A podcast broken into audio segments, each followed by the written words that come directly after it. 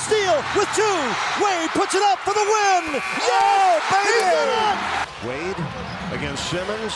Seven seconds left. Forces one up and scores. It was a tough shot.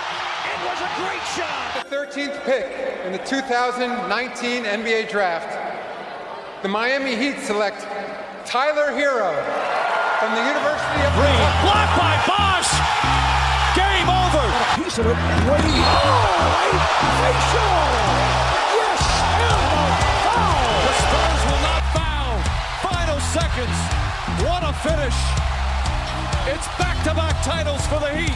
The 2013 NBA championship resides once again in Miami.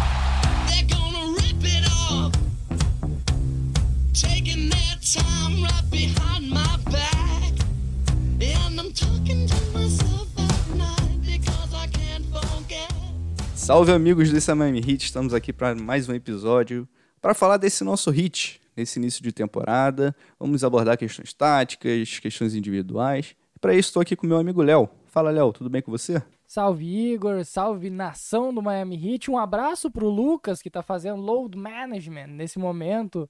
Está, está com dificuldades para gravar, ele volta no próximo episódio. Mas assim como o Lucas faz load management nesse episódio, o Miami Heat às vezes também parece que faz load management em alguns jogos. Para quem não sabe, load management, que eu repeti cinco vezes já esta palavra maravilhosa, é quando tu se poupa em relação a certos adversários. Parece o nosso Heat, não parece, Igor? Então você já começou alfinetando, eu gosto assim. Ah, assim que vai, a gente vai, vai no ritmo, a gente vai no ritmo. Bora, bora, bora. Parece que todo episódio você, você começa com uma Pô, é alfinetada, mas foda, legal. né? Eu não sei, eu não sei se é convidado, eu não sei se é convidado, eu já te disse, não sei se é convidado.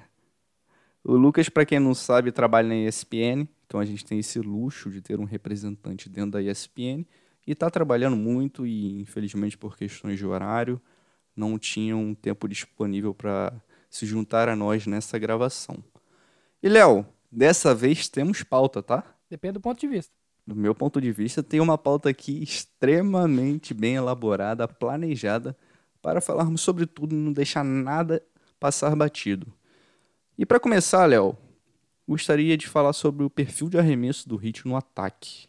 O Heat é uma equipe que tem jogadores com características muito únicas. Tem o Kyle Lowry, que é um excelente criador, um Jimmy Butler, que consegue chegar até a seis e sofrer faltas, um Ben Adebayo, que é sempre alguém para ficar de olho, e um Tyler Hero vindo do banco muito quente.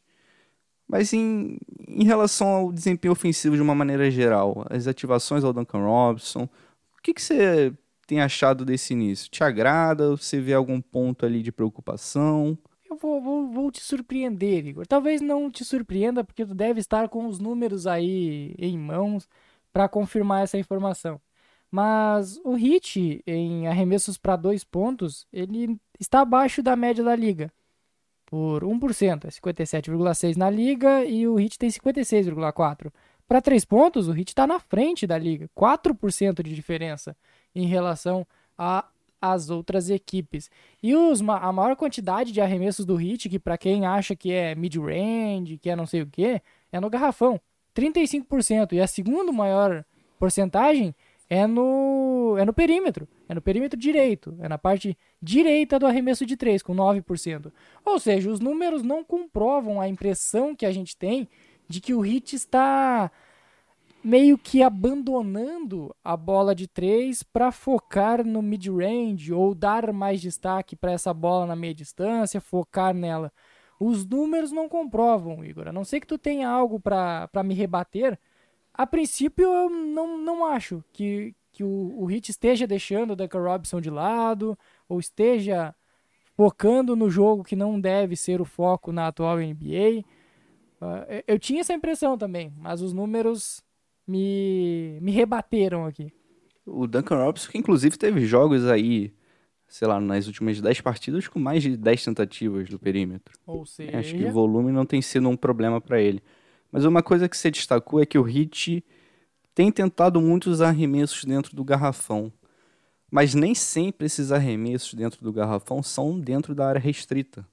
Né? Porque o garrafão tem aquela parte ali onde você não, não pode cavar a nossa querida charge. E tem a parte mais distantezinha ali, que ainda é dentro do garrafão, mas não é não necessariamente um- uma bandeja, por exemplo. Eles chamam de região do floater. nós somos o terceiro time que menos tenta arremesso dentro da área restrita. Tendo um Bana Debaio dentro do elenco, um Jimmy Butler que é muito capaz de atacar o aro, será que esse número não poderia ser um pouco maior? Deveria. Deveria ser, mas, Poderia, né? mas aí acho que é Seria mais interessante. culpa do Adebayo do que culpa do time em si. No top 20 de jogadores que mais tem cestas de três na temporada, tem o Heat tem dois, dois integrantes nessa lista, que é o Duncan Robinson em sétimo com 58 arremessos convertidos e o Tyler Hero com 53 na 16ª posição. Me impressiona muito esse número do Hero, porque ele esse arremesso é um arremesso mais de criação própria. Não é que nem o do Duncan Robinson, que é uma criação gerada pela movimentação do time ou um handoff de algum pivô, um bloqueio bem bem desenvolvido, não. Os- boa parte desses 53 arremessos do Tyler Hero foram de criação própria, foi ele tentando step back ou ele arremessando após um drible ou algo que ele mesmo cria o seu arremesso. E esse me impressiona. E talvez esse seja algo que ajude, colabore com os números do perímetro do Heat e que não consiga se manter para a temporada. Porque, querendo ou não, é, é algo que está acima da curva. É algo que tende a regredir a normalidade e cair um pouquinho. Pode ser. E a sensação assistindo os jogos é que a gente tem criado bons arremessos do perímetro. Mas o aproveitamento nem sempre está ali. O Kyle Lowry, que é um cara que vinha com excelentes temporadas, a gente falou lá na prévia, chutando acima de 35, 36% nas bolas de três, nessa temporada ainda não conseguiu colocar a bola lá dentro. O mesmo a gente pode dizer do Duncan Robinson, né, que está abaixo em relação ao padrão que já apresentou. Kyle com aproveitamento de 30%, o Duncan Robinson com aproveitamento de 34%. Então, olhando para esse perfil de arremesso, um, um ataque mais eficiente. E o ataque do Hit não é ruim, tá, gente? A gente não tá falando que o ataque é ruim. Mas assim, seria importante que essas bolas de três começassem a cair. E eu acho, Léo, por isso que eu quis trazer esse ponto, que nós demos passos interessantes nos últimos jogos. Especialmente se compararmos lá atrás, quando gravamos o episódio, acho que após cinco jogos, logo depois da vitória contra o Nets, onde o Hit parecia depender muito do arremesso de meia distância. Ali sim, tinha aquela impressão e a convicção de que o Hit estava chutando um- na meia distância acima do recomendado. E aí, de lá para cá, acho que isso começou a se equilibrar um pouco mais. Lembra que a gente falou lá atrás? O Hit precisa encontrar um equilíbrio. Agora nós somos apenas a nona equipe em volume desse tipo de Mas arremesso. o E aproveitamento a sexta é bom. eficiência. É, o aproveitamento a é bom. sexta em eficiência. Né, Então, tá legal, né? Acho que não tá exagerado. Não tá exagerado esse volume ali. E, mas eu acho que é importante a gente conseguir chegar mais lá dentro e depender menos desse arremesso ali da, do garrafão, mas que não é na área restrita. Esses floaterzinhos, especialmente o Ben Adebayo, e aí a gente vai falar um pouco mais pra frente. o medo naquele momento da, da gravação anterior era de que o ataque do Heat ficasse muito unilateral. Lembra? Falamos que o time dependeria muito do Duncan Robinson para crescer na bola de três e seria natural que durante a temporada ele melhorasse o aproveitamento e por aí vai. Sim. Mas a equipe como um todo, ela deu passos à frente para melhorar, para criar mais arremessos no perímetro. Só que hum, de forma positiva vem, vem a, a- essa sensação, e os números comprovam, de que não abandonou o- a bola no mid-range. Que mesmo que seja o arremesso mais ineficiente de toda a liga, beirando os 40% ali e que não, não é produtivo, né? Porque ele não ele gera apenas dois pontos e é um arremesso complicado. O Heat precisa dele, porque tem muitos jogadores com essa característica. O Butler tem essa característica, o próprio Tyler Hero tem um floaterzinho bonito, o Kyle Lowry e vários outros nomes também se aproveitam dessa bola. Então não pode abandonar ela. Mas é, é- é interessante ver que a equipe deu passos à frente no aproveitamento e no, principalmente no volume do perímetro, que estava fazendo falta no- nos primeiros jogos. E uma excelente notícia é que somos a segunda equipe que mais produz arremesso da zona morta. Né? O arremesso da zona morta para três É um dos especialistas. É o o, queridinho, o né? Tucker é o melhor arremessador do, do corner direito. Ele é muito bom, cara. E eu tô muito feliz que ele tenha matado bola. Mas não vamos, não vamos pular etapas. Então, se você, seu ataque consegue gerar esse arremesso ali na zona morta, você tá gerando um arremesso de qualidade. Simples assim, porque é o arremesso mais próximo ao aro e vale três pontos. Isso é bom pro Duncan Robinson, inclusive. O Duncan Robinson, quando ele tá, ele tá mal no jogo, esse arremesso, criar esse arremesso e deixar ele na zona morta bem. Porque pra quem não sabe, a zona morta ali, é que o corner, ele é mais curta a distância em relação ao perímetro normal, né? É, é pouca diferença, mas ela é mais curta, é um arremesso mais reto, mais bem posicionado. Então, pra tu pegar confiança, é o melhor arremesso que tu pode ter do perímetro. Sem dúvida. E, é- eu vi o Duncan Robinson conseguindo algum ritmo após o Hit criar situações para ele ali. Então, eu acho que é uma alternativa muito legal para o nosso ataque. Vamos falar um pouco disso mais para frente. Outra coisa agora, viajando para o lado defensivo da quadra, Léo.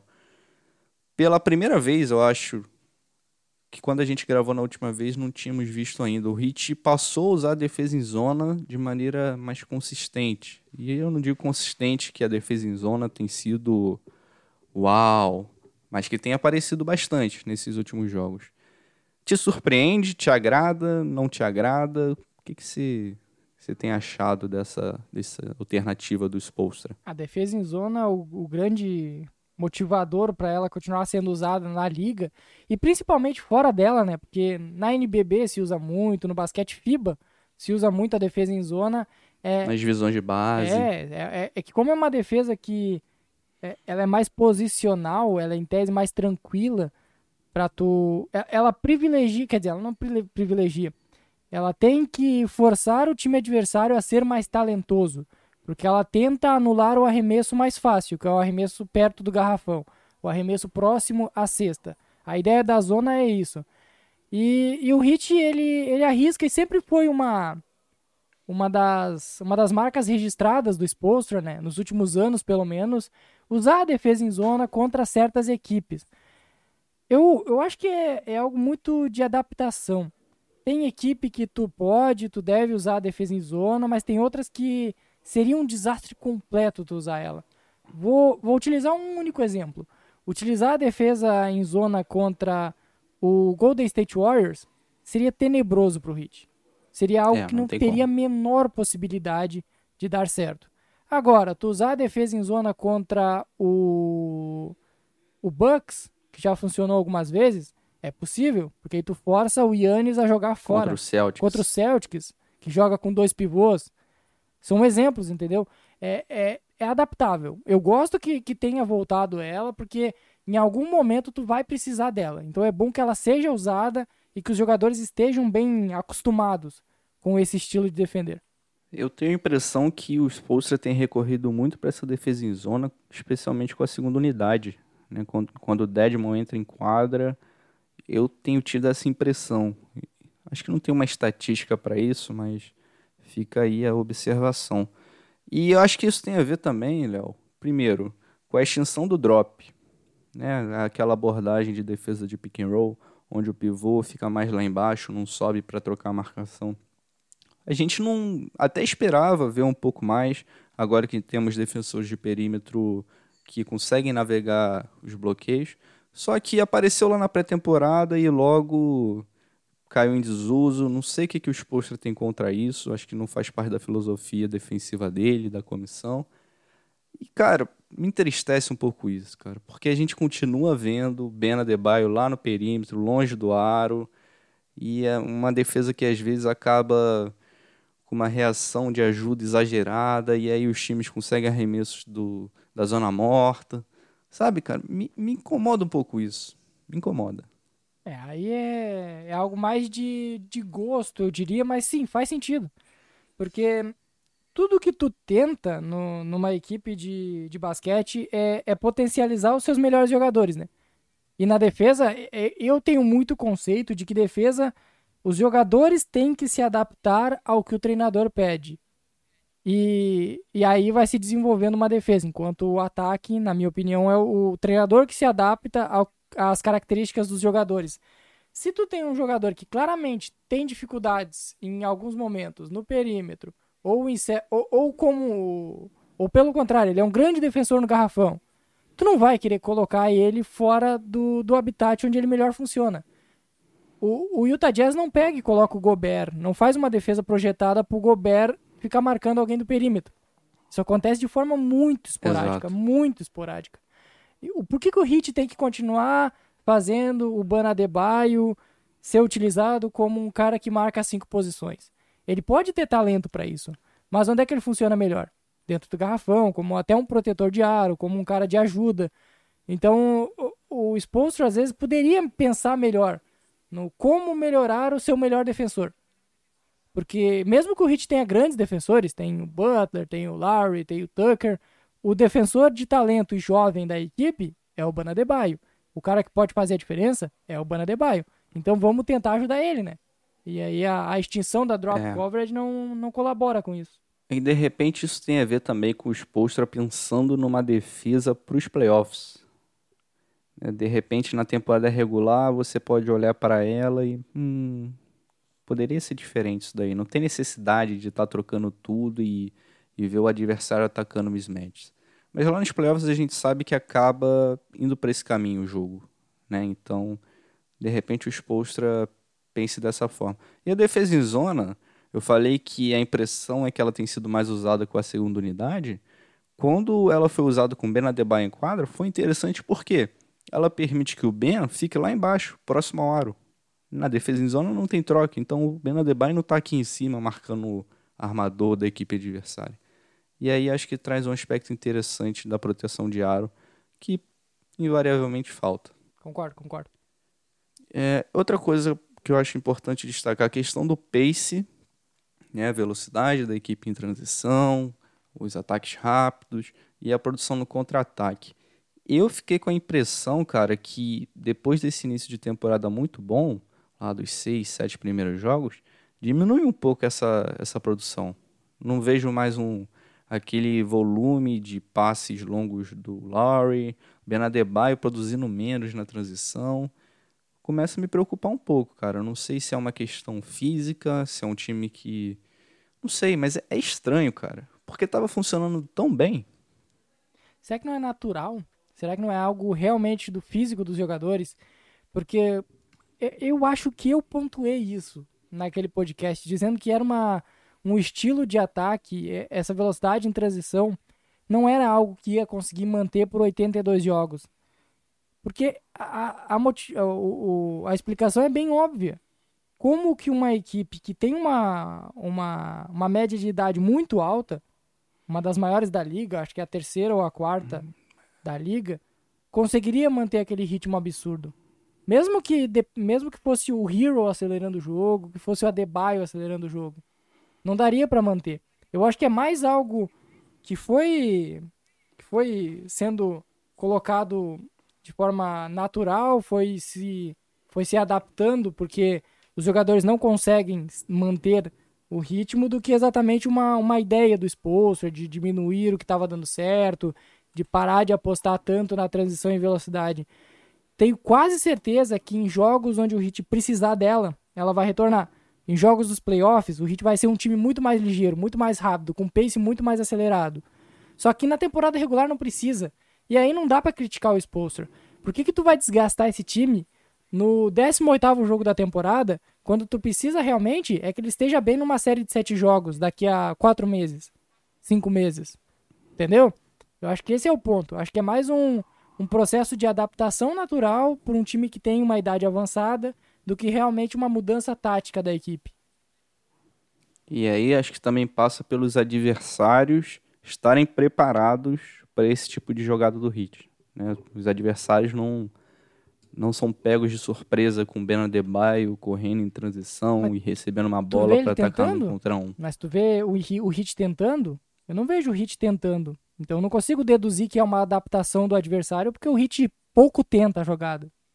É, mas aí o Heat é um tenta ser uma equipe muito assertiva. Então você tenta quando você tem uma oportunidade clara, né? Você não fica tentando criar. Com certeza, com certeza. Então acho que não sei, acho que pode ser essa questão física também, assim como um ajuste do adversário. No final das contas é um pouquinho de tudo. Essa é a verdade. Quando começa a temporada, ninguém conhece ninguém. Então é muito mais fácil tu implementar algo que tu acha atrativo, tu acha assertivo pro teu time. Depois de duas, três, depois de um mês que a gente tem de temporada já, as- é, acho que faz exatamente um mês, inclusive. Sim. O- os times já sabem qual é o teu estilo, o que, que tu vai criar. Tu vai ter que melhorar ou criar algo para sair das defesas que são montadas contra a tua equipe. Então, o- É um constante é um ajuste, né? constante ajuste, exatamente. E a gente falou sobre o volume de meia distância, por exemplo. Talvez aquela partida contra o Boston Celtics, onde o Heat arremessou com grande volume e não acertou nada, e aí foi um dos pior, uma das piores partidas ofensivamente da equipe na temporada, tenha também estimulado a equilibrar um pouco mais. Né? Acho que foi quarta partida da temporada, se eu não me engano. Foi uma derrota bem, bem estranha em casa. A única derrota em casa, inclusive. Então acho que é um time que vai tomando forma e aprendendo ao longo da temporada, isso é importante. Vamos falar de Ben Adebayo? Hum, vamos, vamos, vamos. Eu fui me- meio receoso, tu viu? Meio receoso, porque eu te- vou, vou cuidar com as palavras pro Bana Debye. Ben Adebayo que entrou nessa temporada cheio de expectativas. Pat Riley, na tradicional entrevista antes da temporada, chegou a citar que ele seria um, um scorer, um... Ele falou uma expressão em inglês, Léo, que aí você sabe que eu tenho esse problema de traduzir expressões em inglês para português. Fale qual foi a expressão que eu tente traduzir. Um flat out scorer. Aí nem Como que eu. eu posso traduzir Aí isso? nem eu sei. Seria um, um scorer nato, assim, vamos colocar assim. Seria um pontuador, um especialista em pontuar. E nesse momento da temporada, 16 jogos após, ele tem 19 pontos de média, 51,6% de aproveitamento nos arremessos, 10 rebotes e quase 3 assistências, beirando as 3 assistências ali. Seria, seria um, um, um, um artilheiro direto numa tradução de. numa tradução mais. Mais ao Artilheiro é, direto é ótimo, ponto- mistura um futebol, da, mistura um... Ao ponto da, do, da tradução exata. É exatamente o termo que tu usou. Ele seria um scorer nato, um pontuador nato. Inclusive o termo foi cunhado para definir o James Harden. Aí, ótimo, então. Sabe qual foi o último, o único arremesso de 3 do Ben na temporada? Foi aquela bola no finalzinho do jogo contra o Wizards. E da onde que saiu aquele arremesso? Da, de dentro do garrafão do Miami Heat. Foi um grande momento, inclusive. Se aquela bola cai, cara, eu ia comemorar muito. Porque eu tava Opa. muito louco. Eu, eu- eu já tinha desistido daquele time maldito que entregou aquela partida. Eu tinha feito o tweet, perdemos. E depois eu olho assim pro, pro jogo, tá aquela bola voando, assim. Impressionante, cara. bola bateu na tabela, bateu na cesta e saiu.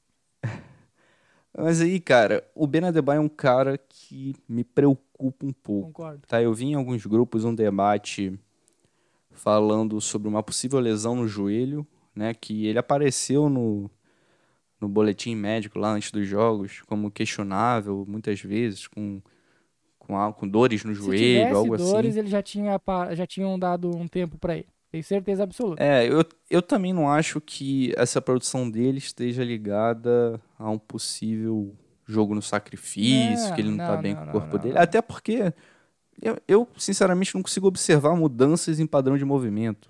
Né? Ele atacando menos o aro por causa disso, não, sinceramente, não consigo. Ele mal defensivamente por causa disso. Não consigo associar. Mas a gente deixa essa pequena observação, porque vai que lá na frente o Ben Adebayo anuncia após a temporada que né, tem um problema crônico. Não sei. Tomara que não, mas vamos analisar aqui como se tivesse tudo 100%. Aí vamos mandar um abraço aí pro, pra galera do grupo, não sei qual grupo do Miami Heat, mas que a galera tem umas informações privilegiadas, assim, espetaculares, os, os setoristas que a gente tem aqui à nossa disposição. Vamos aproveitar que o, que o Lucas não tá aqui e mandar um salve pro grupo Ah, do Ritos BR. É verdade, o Drinking Game continua. Tem que ter, tem que ter esse salve pro pessoal do Ritos A BR. dosezinha tá pronta aí, galera, a dosezinha, vamos lá, um abraço pra galera do grupo Ritos BR, bora, virando todo mundo, let's go! Padrão. E me preocupa um pouco também o perfil de arremesso dele, cara. Porque assim, a gente sempre ins- insistiu que ele desenvolvesse um jogo a meia distância. né? Era um ponto de cobrança. Por que, que você não está arremessando essa bola? As equipes estão pagando esse arremesso. Você está completamente livre. Seja agressivo. Só que esse arremesso, cara, ele não tá ali com um nível de eficiência legal tá? A gente está falando de um cara que está arremessando 34% dos arremessos de meia distância na temporada. E parece que cada vez mais esse arremesso se torna a opção primária dele no ataque. Então ele recebe a bola no post e o que, que ele está olhando ali? Pro arremesso de meia distância. E cara, isso começa a machucar porque joga o nível de eficiência lá embaixo. e Perde o caráter Fica um volume- dominante. é a produção lá dentro que a gente fala, que é tão necessária para esse elenco, acaba diminuindo e o volume de meia distância aumenta, e isso prejudica um pouco, na minha opinião, o perfil de arremesso da equipe de uma maneira geral. E aí, o que que, o que, que é o debate? Esse aproveitamento do Ben Adebayo é uma dor da evolução.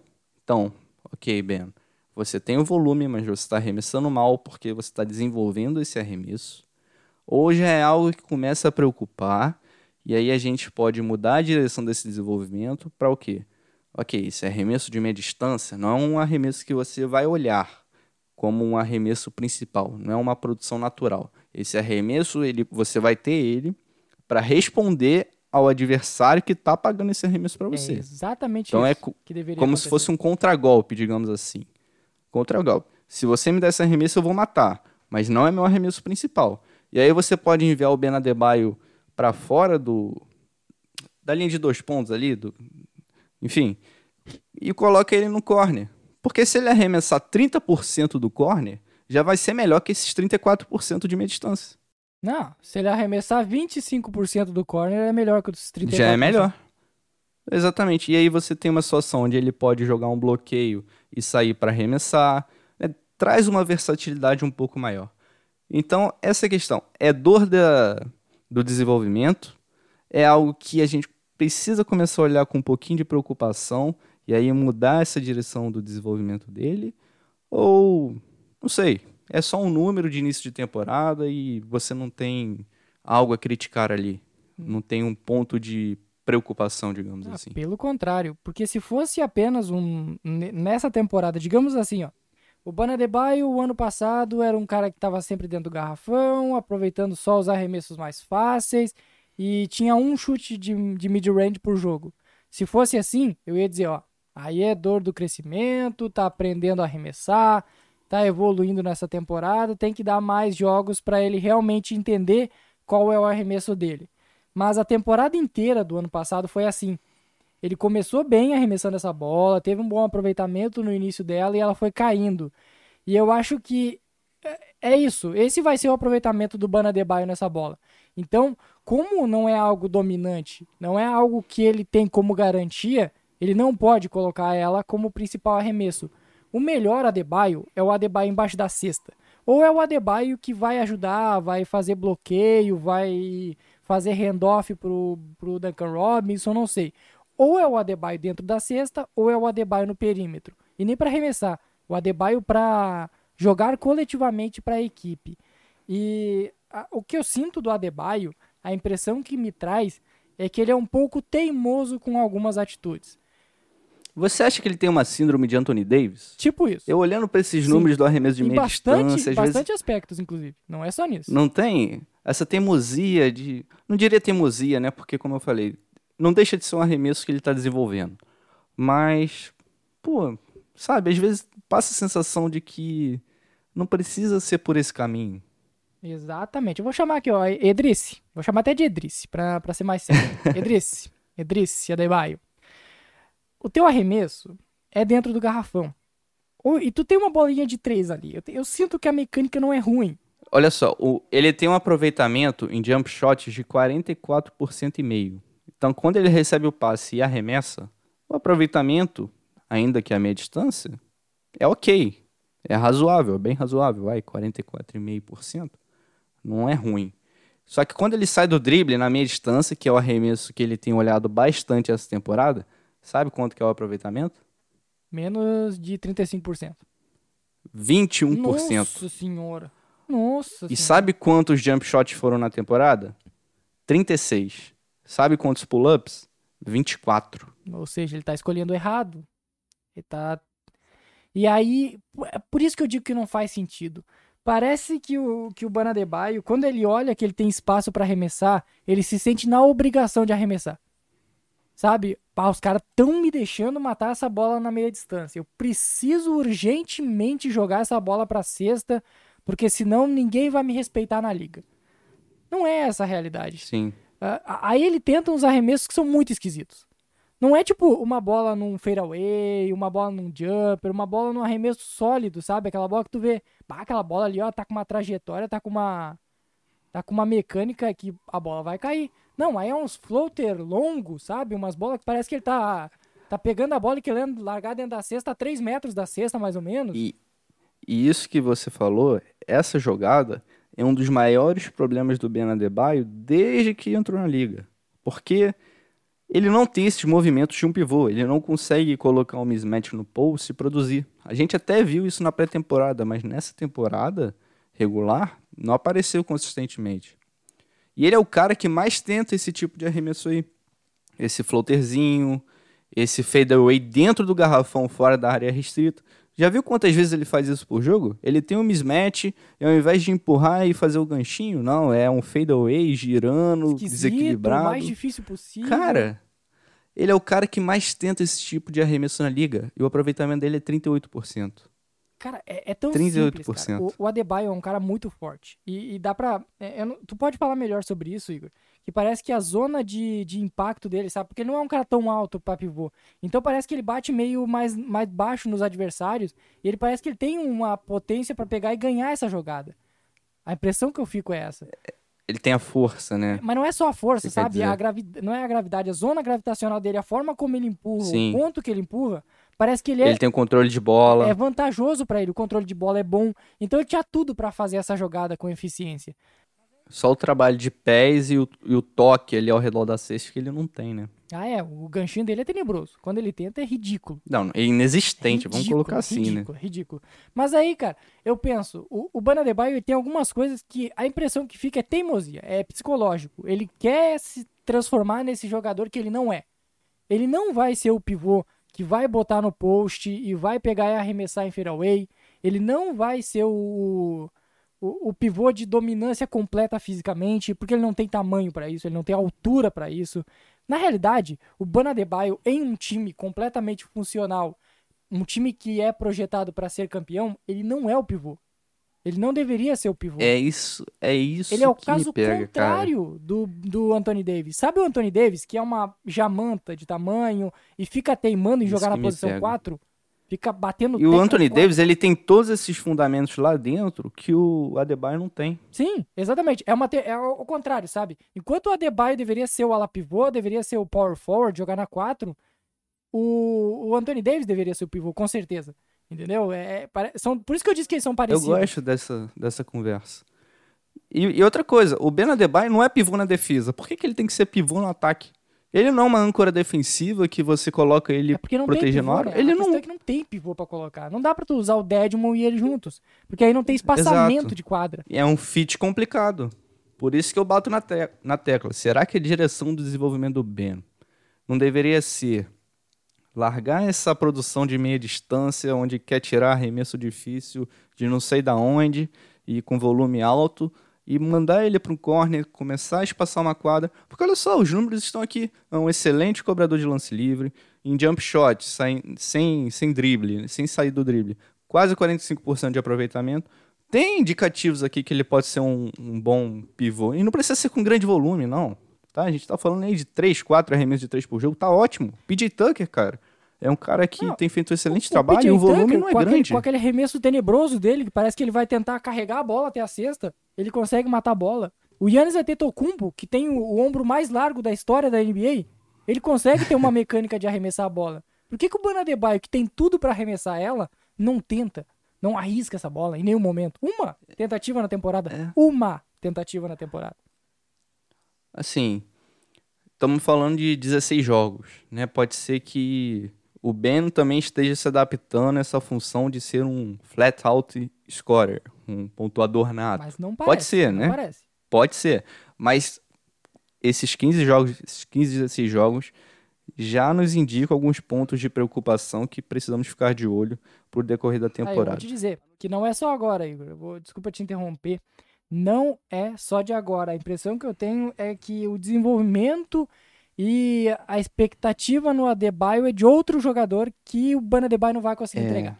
Nesse momento, a, a gente olhando lá para a expectativa antes da temporada começar, a gente pode dizer que o Ben Adebayo já é uma pequena decepção. expectativa criada por ele mesmo, inclusive. Porque ele falou, ó, eu vou querer, eu quero arremessar mais de fora, eu quero me tornar É. esse pontuador dominante, eu quero ser um dos melhores pivôs da liga. Que ele é um dos melhores pivôs da liga. Mas ele podia ser top 3 pivôs da liga. Podia estar atrás apenas do É. Jokic e do Embiid. A notícia boa que eu ia falar é que a gente tá gravando após a derrota contra o Timberwolves. E nesse jogo o Ben já conseguiu ir para a linha do lance livre. Aliás, isso é um bom um ponto positivo da temporada dele. Ele tem conseguido ir muito mais para a linha do lance livre. Mas contra o Timberwolves ele foi um cara que atacou o aro consistentemente no primeiro tempo. Né? Foi um perfil de arremesso totalmente diferente. Você não vê aqueles aqueles dribles, aqueles arremessos de meia distância sendo drible, enfim, que a gente falou aqui que a eficiência é baixíssima, assim como o aproveitamento. E a gente viu um Ben recebendo a bola em movimento e atacando o garrafão. Atacando o garrafão e atacando o garrafão. Ah, mas é- Então, se essa é a direção qual que, o Heat está tomando Igor? agora, Qual que é o principal defeito de Carl Anthony Towns? é, ele não é o melhor protetor de aro do mundo, né? Foi algo de adaptação do próprio Spolstra. É, e aí você vai pegar o Brook Lopes e ele não vai conseguir vai fazer nada. Nada. fazer isso. É por isso, e é aí que é importante ter esse arremesso de meia distância. Para você permitir, não permitir que o Brook Lopes seja um cara que defenda confortavelmente ali o garrafão. E aí, se, se ele consegue dar o passe, o passo pro perímetro, aí o Brook Lopes fica mais confortável ainda. Sim, porque é horrível. É, é- é o contrário do Carl Anthony Towns. É, é a diferença. Exato. Só que ele precisa ter esses três, esses três níveis do jogo. O Bana Adebayo parece que às vezes ele ganha um nível e perde outro. Em vez de adaptar e juntar É. os dois. E é isso que eu falo, cara. Talvez, eu falo desde a temporada passada, mas cada vez mais parece que o Ben precisa ser tratado como um ala. Sim. E aí precisa. Precisa urgentemente buscar um pivô. Mas tem que ser um pivô espaçador, tem que ser um fit muito específico. É. Então, esse é o problema. Nesse momento, não é fácil encaixar um pivô ao lado dele. É quase que inviável.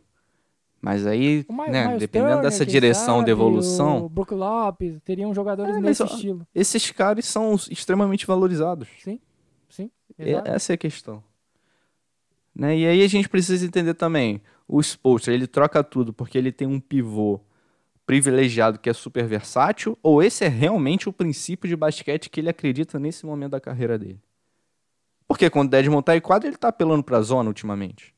Teve a experiência com o Whiteside. O Heat também estava, nessa época do Whiteside, entre as 10 melhores defesas da NBA. Mas será que, que o Spolstra quer outro cara com esse perfil para ficar ali no drop, ser um protetor de aro? Eu não sei. E aí é uma questão que a gente não consegue responder. Exatamente. Só o Spolstra pode nos dizer. E é, é o tipo de coisa que ele não quer Ele não te dizer. É, ele não- com certeza ele não vai aparecer numa coletiva falando sobre isso. Só pra encerrar o assunto Adebayo, já que tu pontuou sobre o Minnesota Timberwolves, é impressionante como a gente apanha do Lobão todo ano, hein, bicho? Porra, meu. Não tem jeito. Desde não tem jeito. 2017 a gente não ganha no Target Center. Impressionante. E não é como se o Minnesota Timberwolves fosse o melhor time da liga, né? Muito longe disso. Esse que é pior, né? Ô, em- na temporada 19 e 20, a gente tomou um takeover do Wiggins no quarto período, que foi bizarro. Tipo, o cara acertou quatro arremessos de três seguidos. Coisas não tem jeito, lá a gente perde sempre. É, não. não gente sei nem perde que sempre. viaja pra Minnesota ainda. Passa um frio à toa. Vamos virar a página aqui só para fechar o a questão Adebayo. São pontos de observação, né? Possivelmente ele vai melhorar ou não, mas é algo para ficar de olho. Esse começo de temporada do Adebayo acho que não tá ideal nem para ele quanto jogador, nem para o Heat de uma maneira geral. Tem algumas coisas que precisam ser ajustadas para que esse casamento, esse funcionamento, esse encaixe vá na direção mais produtiva. Vamos falar de Kyle Lowry. Pergunta simples. Quando vai começar a acertar a bola na cesta? Ah, tem jogos que ele mata umas bolinhas. Ele tem boa, ele tem acho que sete pontos no, de média no terceiro, no quarto período.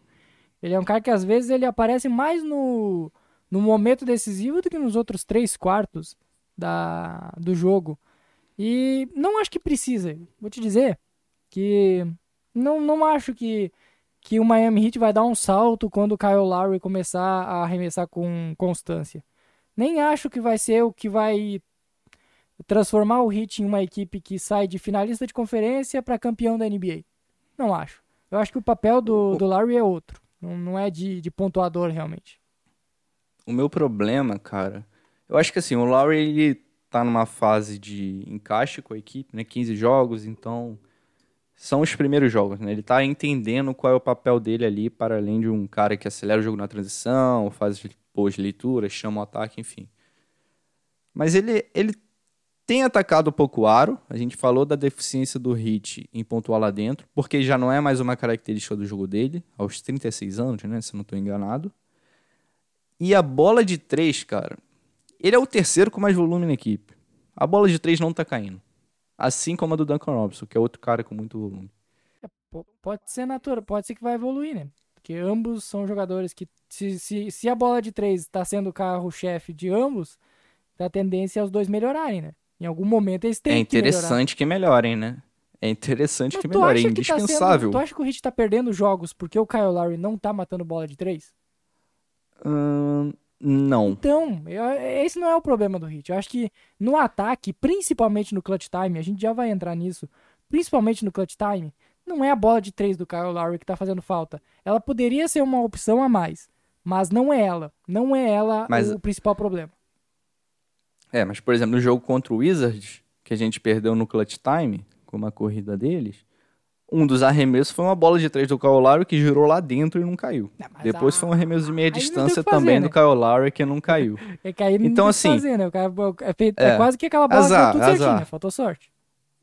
Por mais que a gente não esteja perdendo jogos por esse aproveitamento do Kyle Lowry, seria importantíssimo que esse aproveitamento chegasse ali na casa de 36%, no mínimo. Porque aí a gente está falando de um quinteto onde o Duncan Robinson, que é outro que a gente vai pontuar mais pra frente, tá com dificuldade para arremessar, nem- ainda nem não se tá encaixou na clutch temporada. Time. É bom pontuar que o Duncan E Robinson tá no quase não time. joga clutch time. Então a gente tem essa questão do Duncan Robinson que não tá. Apesar do. Se o Duncan Robinson arremessar mal, a defesa adversária vai continuar com a mesma É, abordagem. não, não adianta. O, o Duncan Robinson tem que manter, ele vai arremessar, vai arremessar, vai arremessar, vai errar e pode errar 10 no jogo. A defesa vai continuar tendo a, a- a- achar que ele vai matar uma bola uma hora. Porque é o Duncan Robinson. É, o impacto gravitacional dele tá ali. Então, acaba minimizando um pouco essa falta de eficiência. A gente falou do Ben Adebayo com dificuldades ali, com uma eficiência baixa, produzindo fora da área restrita e na meia distância. Com o Kyle Lowry, também com dificuldade para pontuar, com pouco eficiência, com pouco aproveitamento, onde o mid-range também tem sido o carro-chefe dele, porque ele não consegue chegar ao área e as bolas de três não caem, esse quinteto inicial começa a tomar uma direção onde precisa de um Jimmy Butler no modo MVP toda noite, Sim. sabe? sim. E, e- e no caso, precisa até mais ainda do Tyler Hero. Porque o quinteto titular... Quantos jogos a gente já não viu, cara? O Hero é o. Re- a é o gente rezando pro. Tyler Hero entrar? É, querendo ou não, o, o Hero tá. A gente vai falar dele, né? É uma das pautas no, no episódio. O Hero tá se tornando o pontuador mais confiável do Hit. O que é muito impressionante. Porque não é. O, o Hero sempre teve essa, essa característica de ser um scorer, de pontuar em três níveis, de ser muito talentoso. Mas a, a confiança nele não era tão grande assim. Aí chega um momento onde, além dele estar com um aproveitamento muito alto, um aproveitamento muito bom, a dependência que o Hit tem dele é inacreditável. Tem horas que só ele consegue matar a bola no, no clutch time, mais ninguém. O jogo contra o Detroit foi bizarro. Parecia que os titulares estavam rezando pro Hero entrar porque nada dava certo, cara. Sabe? É, então, sim, não tá, não vou dizer que esse quinteto titular tá horrível, mas pode ser melhor. Pode ser melhor e alguns ajustes aqui podem e aí alguns ajustes que não é nem questão tática nem nada, mas só a bola de três caiu um pouquinho mais, acho que já dá um já pode contribuir positivamente. Vamos avançar? Você falou do Tyler Hero, cara. Antes de falar da- dos pontos positivos dele, do- dos passos que ele deu enquanto pontuador, ele tá começando a tomar uma direção de ser a cara da franquia entre esses jovens aí, especialmente em comparação ao Ben Eu tenho, eu, tenho, eu tenho take aqui, eu tenho take ousadíssimo aqui da temporada. E aí, antes de você soltar o take ousadíssimo, aqui não é, a gente não tá falando que é para construir ao redor do Tyler Hero, nem que é para construir ao redor do Ben Adebayo. Mas quando você olha para o núcleo jovem, né, e aí a gente tá olhando para Ben Adebayo e Tyler Hero, o Hero começa a, dar um passo nessa direção tanto assim, na percepção da torcida, quanto de repente lá dentro do front office. Talvez menos lá, mas. Vamos ficar na torcida, vai. É que o, o, a- o problema, o que traz o- esse take a favor do Tyler Hero é que ele é muito decisivo. E o Bana quase não decide jogos. Eu lembro de uma partida que o Bana Debaio decidiu, que foi contra o Brooklyn Contra Nets, Nets. na temporada passada. Sim. Onde não tinha ninguém, tava todo mundo com Covid, e aí ele pegou a bola embaixo do braço e meteu 40 pontos. É o único jogo que eu lembro. Enquanto Aí ele isso, teve um game winner contra o Nets também em casa. sim, mas eu acho que é esse jogo, não é? Não é o mesmo jogo que a gente tá falando? Não, não, não. O de 40. 41 Ele perde pontos, o jogo de engano, a 40 gente pontos, perdeu. né? Tá. Mas é outro jogo que ele foi muito bem. São dois É, jogos mas de qualquer decide. forma, ele decidiu, só não ganhou de É, 40. exato. O cara que faz 40 foi decisivo. Exato. Enquanto isso, o Tyler Hero é o segundo maior pontuador da liga no quarto período. Ele é muito clutch. Mas não é que ele é pouco clutch. Ele é muito clutch. Ele só perde pro DeMar DeRozan no quarto período na, na atual temporada. Ele não é nem titular do time. Apesar que ele teve umas quatro partidas como titular na temporada até agora, enquanto não tinha Sim. Lowry e Butler. Só que o, o, o fato de tu saber que quando, a- quando precisa, quando a água bate na bunda, quando tu precisa realmente decidir uma partida, tu vai ter o Tyler Hero e tu não vai ter o Bana Debaio. E principalmente, tu não vai ter em nenhuma hipótese o Bana Debaio. Porque ele não vai pegar essa bola, colocar embaixo do braço e tentar decidir. Não. En- Enquanto isso, o Hero sobra confiança pra ele. São, pa- parece que são personalidades diferentes, sabe? E eu tenho uma, É, a cara. estatística aqui que é, para mim, ela, ela não é tão impressionante, mas por exemplo, em pontos o, o Hero ganha do do Adebayo, 21 contra 19, assistências também, em rebotes, obviamente, o Bana Adebayo vence, em três pontos o Hero, em, em arremessos do lance livre o Hero, e na porcentagem o Hero tá muito bem. O Bana Adebayo tem 52% de aproveitamento geral, 51,6, sendo que ele não arremessa na bola de 3. O, o Hero tem 49,2, 39,8 e no total ele tem 45,4. É espetacular o aproveitamento do Hero. E esses números do quarto período, esses momentos onde ele decide, colaboram para ele se tornar esse essa face da franquia. O jogador que daqui a pouco o, o Hit vai pensar em montar um time ao redor dele. Eu ainda não acho que seja assim. A torcida pode até pedir, pode até pensar que seja. Mas nesse momento, o Bana Debaio é o nome que o Hit monta ao redor.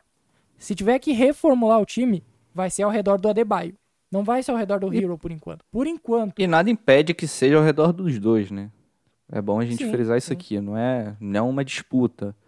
Mas uma coisa que o Hero traz, cara, é a expectativa de sempre ter uma jogada espetacular.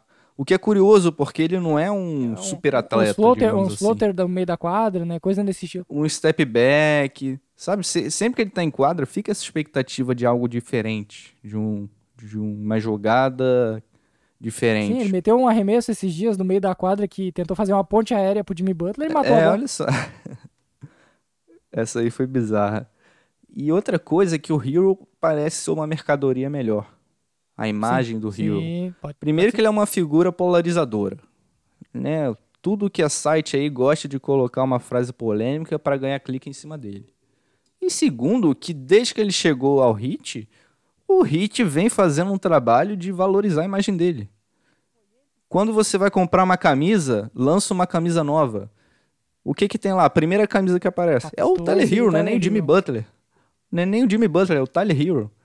Então, tem algumas questões que o Tyler Hero traz, cara, que não sei, parece que a- eu não diria que construiu ao redor o melhor jogador, mas a cara, a cara da franquia pode ser ele no futuro. E a evolução dele é bizarra.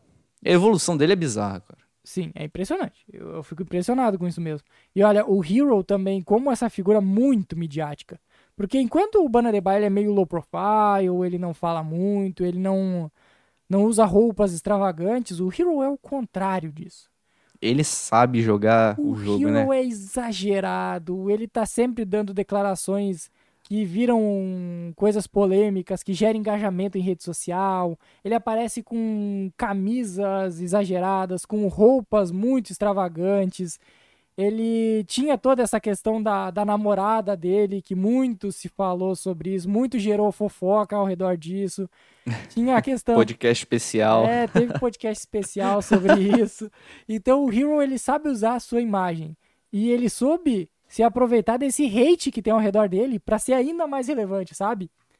Ele, ele, ele pensou, Sim. tipo assim, ah, a galera me odeia? Tá bom, então. Vamos fazer a galera continuar me odiando mais ainda. Beleza? Vou, vou ser diferente aqui. Então, ele comprou muito essa narrativa e tá dando certo pra ele. E vamos ver, eu acho que algo que, que pesa pro Hero ainda é que ele é o sexto homem. E aí tem uma desvalorização. É. Tem uma desvalorização ali ainda. Mas uma coisa que é legal, se você olhar os números, a linha de evolução dele parece muito com a do Jason Tatum. Né? Uma temporada de calor sendo protagonista nos playoffs, um segundo, um segundo ano um pouco complicado e um terceiro ano de explosão. O torcedor do Celtics deve ter 22. ficado muito faceiro com esse take. Não, e aí não é nenhuma comparação entre o estilo de jogo do Tyler Hero e do Jason Tatum. Também não é dizendo que o Tyler Hero vai chegar no nível do Jason Tatum, né? Até porque o Jason Tatum agora é um cara que o Celtics constrói ao redor. Falar a verdade, já passou, né? O Hero já é melhor que o Tatum. Quem é o Tatum aí? Pau- essa... É, isso aí é só, foi só uma invenção da mídia, o Tatum. Daqui a pouco ele vai lá ver, vai ser, vai ser auxiliar do Lakers lá pra ser a quarta opção de ataque. Brincadeira, tá, gente? Brincadeira, gente. Não vai levar a sério isso aí. Então, assim, é uma evolução meteórica, e aí a gente tem os números para ilustrar. Sabe o famoso mid-range que a gente falou tanto? Sim, sim. Já usamos ele umas 50 vezes nesse episódio. Tyler Hero tem 51% de aproveitamento Os aproveitamentos tipo gerais do. Hero são inacreditáveis. E não é como se ele estivesse arremessando pouco. Ele é o nono jogador na liga com mais volume. Nono com mais volume. E entre os dez primeiros em volume, ele é o segundo com maior eficiência. Sabe quem é o único jogador que consegue ser melhor que o Hero em volume e DeMar eficiência? DeRozan. Não, senhor. Kevin Durant. Ah, tá. É, podia ser também. Mas o o DeRozan é o Kevin quê? O terceiro? Deve ser por aí. Não, o, o DeRozan, como o jogo dele é muito ali no mid-range, Ah, ele arremessa com mais, né? Tem muito volume, então deve ter um aproveitamento melhor. Ele é, é o primeiro volume? É o primeiro volume? É, acho, acredito que sim. Não tô com a, com a lista aqui aberta. Mas ele é o primeiro em Ele deve estar ali entre os cinco primeiros em volume. Provavelmente o primeiro. E como ele tenta muito, aqueles arremessos que o Hero às vezes tá frio de três, né? O Durant às vezes não tá acertando de três vai pra meia distância. É tudo ali na meia distância. Sim, sim, sim. sim. E aí o aproveitamento cai um pouco. Ah, e boa comparação, Igor, que tu fez, porque o Kevin Durant, ele tem esse arremesso por quê, Igor? Qual o motivo que ele tem facilidade extrema pra conseguir esse arremesso? Porque as equipes precisam marcar ele lá em cima. E porque ele é, um, ele é uma besta, ele, é um- ele tem 2 metros e 10 praticamente, ele é muito curvilíneo. E o que, que é a melhor coisa que tu precisa ter pra arremessar uma bola de mid-range, pra tu conseguir espaçamento em curto, numa curta distância, é a altura. Porque tu arremessa é por cima, envergadura. por é cima verdade. dos braços do adversário. Não tem como defender. E o Hero não tem não, isso, né? Não é como se o Hero tivesse fosse 25 centímetros mais baixo que o que o Duran. Inclusive foi uma dificuldade que ele teve contra o Timberwolves, porque eles colocaram aqueles alas, o Vanderbilt e o McDaniels, muito, long, muito longos, atléticos, e aí no primeiro tempo ele já tomou dois tocos. E o Vanderbilt deitou em tudo quanto é área no jogo. Ele foi bem Pois pegando é. rebote ofensivo, porque ele, é- ele meio que ficou contra jogadores muito mais baixos que ele. Então isso aí é um ponto que a gente precisa ficar de olho contra equipes muito atléticas nas alas. Né? O, o Hero pode ter dificuldades, como também pode usar esse jogo do Timberwolves como um ajuste e a gente sabe como o Tyler Hero tem essa capacidade. Outro número que se destaca muito é o aproveitamento dele nas bolas de três que não são na zona morta. 42%, cara. É o melhor do hit. 42%. Ele Olha cria- o ele nível de muito eficiência, arremesso, cara. Muito arremesso criado por Ele, ele tem próprio. aquele jogo, aquele jogo saindo do bloqueio, né? Muito característico do, do Damian Lillard, um bloqueio um pouco mais alto, ele sai e arremessa saindo do drible. É muito legal ele ter adicionado isso no jogo dele e com esse nível de eficiência, porque, como a gente falou, abre portas. As defesas já estão começando a marcar o Hero de alguma forma, mas se aproximando assim do, do Duncan Robinson, né? Estão sendo mais agressivos marcando ele lá no perímetro. E isso, além de abrir um espaço para ele atacar mais o aro, tanto com a bola quanto sem a bola, pode produzir oportunidades para ele chegar lá no aro, que é um ponto que ele tem dificuldades, apenas, um, apenas 1.8 tentativas por jogo. Então a gente fala de um pontuador de três níveis, o Hero talvez seja um pontuador de dois níveis e meio aí, porque lá dentro ele não consegue chegar como boa parte do Hit. Até porque ele é muito frágil, né, fisicamente. Então, é, é o, ele é, é diferente da questão do Kyle Lowry. O Lowry, se ele conseguir chegar na cesta, ele provavelmente vai conseguir matar a bola. Mas aí ele já não tem mais a explosão, a, o, o, o, o fator de potência física para chegar até lá. O Hero é muito essa, essa deficiência, mas é somada com uma falta de qualidade nesse, nesse arremesso próximo ao aro. Já que tu comparou Ele com o não tem Tatum, envergadura, né? Tatum- A envergadura dele é negativa. isso, ele, ele lembra, o arremesso dele é parecido com o do Tatum quando chega lá perto. Só que o Tatum é, é, é um monstro O físico. é um monstro.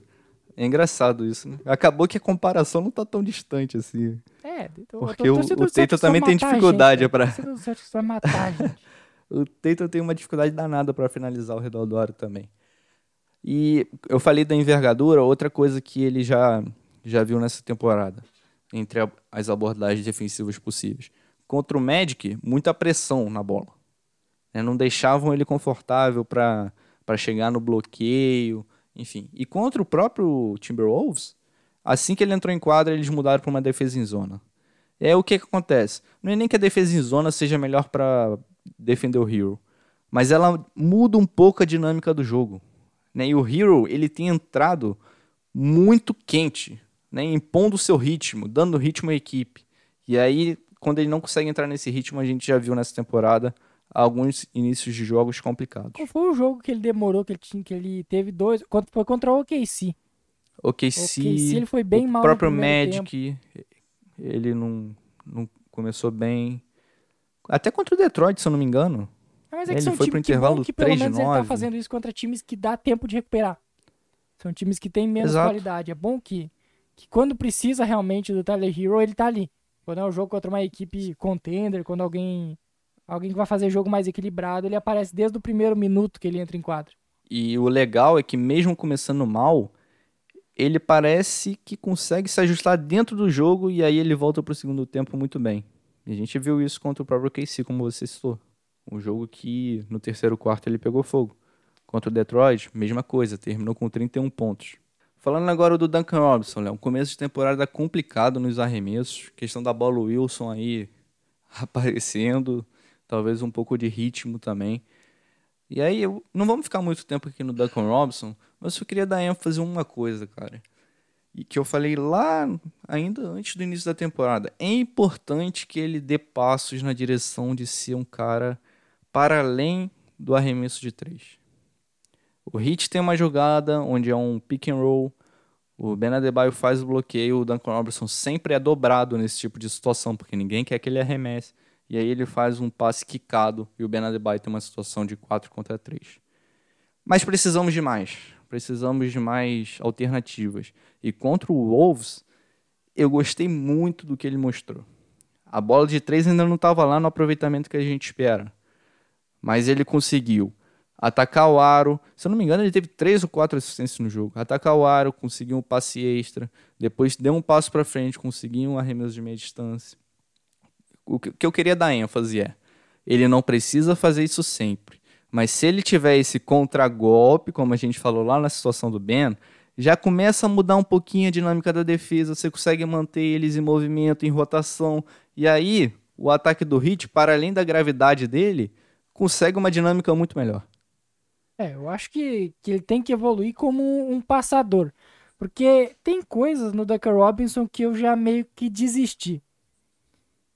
A maior delas é quando ele ele tenta dar o fake para a bola de três e ele não consegue raciocinar para ter o controle corporal e não andar, não ter a travel. O que tem de andada do Duncan Robinson quando ele Ah, sei. tenta dar um fake pra bola de três, arretece, volta atrás, e aí anda ou pisa na linha, coisas desse estilo, incomodam muito, porque isso destrói o ataque. Atrapalha muito na, na parte ofensiva.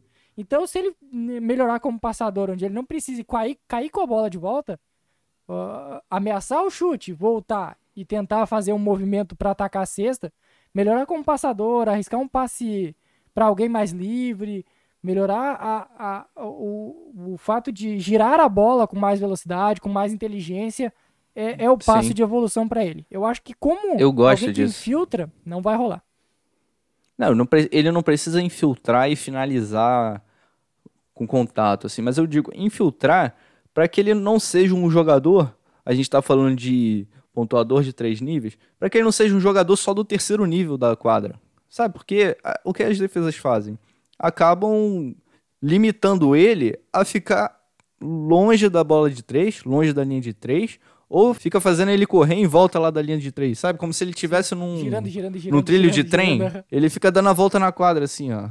Aí vai lá na, na linha de fundo, aí volta pra linha de três, fica girando na quadra, assim. Tá, mas sabe aonde que ele podia matar essa bolinha? Com cortes nas costas dos defensores, que é algo que ninguém espera. E aí depende do Banadebaio. Depende do Banadebaio essa bola. Tem que ter esse passador. E aí, é, um problema que eu tenho com isso é, é excelente. Essa jogada é excelente. Mas muitas vezes ela acaba sendo, não, não diria óbvia, mas ela vem de uma jogada que começa com o Ben no post. E o Ben no post, a única coisa que ele olha é pro passe. Porque ele não tem recurso ali. Como a gente falou, ele não consegue empurrar o cara e fazer. Ele não é o Jokic que vai que vai receber uma dobra assim. Aliás, ele reza pra receber uma dobra porque facilita o passe bola, dele. né? Né? Mas não é, ele não recebe uma dobra porque as defesas estão desesperadas para evitar que ele pontue. Não, não é assim. Então, a forma como começa essas jogadas talvez não seja ideal, apesar de ser um bom contragolpe. Já notou que o o Banadebaio ele tem um bom passe picado. Ele, ele já teve Tem. bons momentos. Ele é um excelente passador. Aliás, o número de assistências dele aumentou, né? 3.4. De- do início de temporada para cá. Tá evoluindo, tá evoluindo.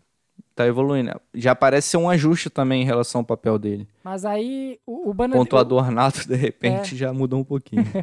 O Duncan Robinson, ele recebe muito bem a bola.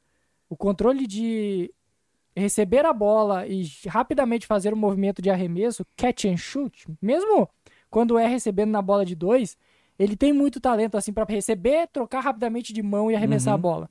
Então, o, o encaixe Bana Debaio passando e Duncan Robinson recebendo sempre foi um dos melhores do Hit. Só que ele tá meio em falta, É. e aí eu não sei quem é o maior culpado. Eu acho que é quase 50-50 aí, 50-50. um ajuste, né? A gente vê um pouco mais disso. Apesar de ter sido algo que foi exagerado na temporada passada ao ponto de irritar, talvez seja um ajuste interessante. E por que, Léo, que eu falei desse passo à frente do, ben, do Duncan Robinson, para além da, de manter a defesa em movimento? O aproveitamento dele nessas bolas de três que não são da zona morta não tá legal. Então, você receber a bola ali olhando sempre para o arremesso ou para esse passe quicado para o Ben Adebayo, talvez não seja o suficiente. Né? E aí, como eu falei, co- co- continuar colocando pressão na defesa. Uma das melhores jogadas do Hit na temporada, lembra lá no jogo contra o Grizzlies? Aquele highlight de 23 segundos de movimentação de bola? Foi o Duncan Robinson dando um passo para frente e movimentando a defesa. Sabe, é um jeito de colocar pressão na, na defesa adversária. E no, no pior dos cenários, ele tem um arremesso de meia distância ali. Sabe, isso vai torná-lo um jogador mais versátil. Você não quer que isso aconteça num volume muito grande ao ponto do, dos arremessos de três dele se tornarem menos prioridade, digamos assim. Mas eu acho que é um recurso interessante e ele é capaz de fazer, cara. Ele é capaz, eu acredito muito no Duncan Robinson. Sim, sim. Meu, meu, meu- meu problema com ele é quando ele tenta diferente. Quando ele tenta. Que nem eu falei. Quando ele tenta achar que tem mais habilidade do que tem. Às vezes é o problema dele. Ou quando ele acha que não tem habilidade nenhuma. Que é quando ele tem medo de arremessar.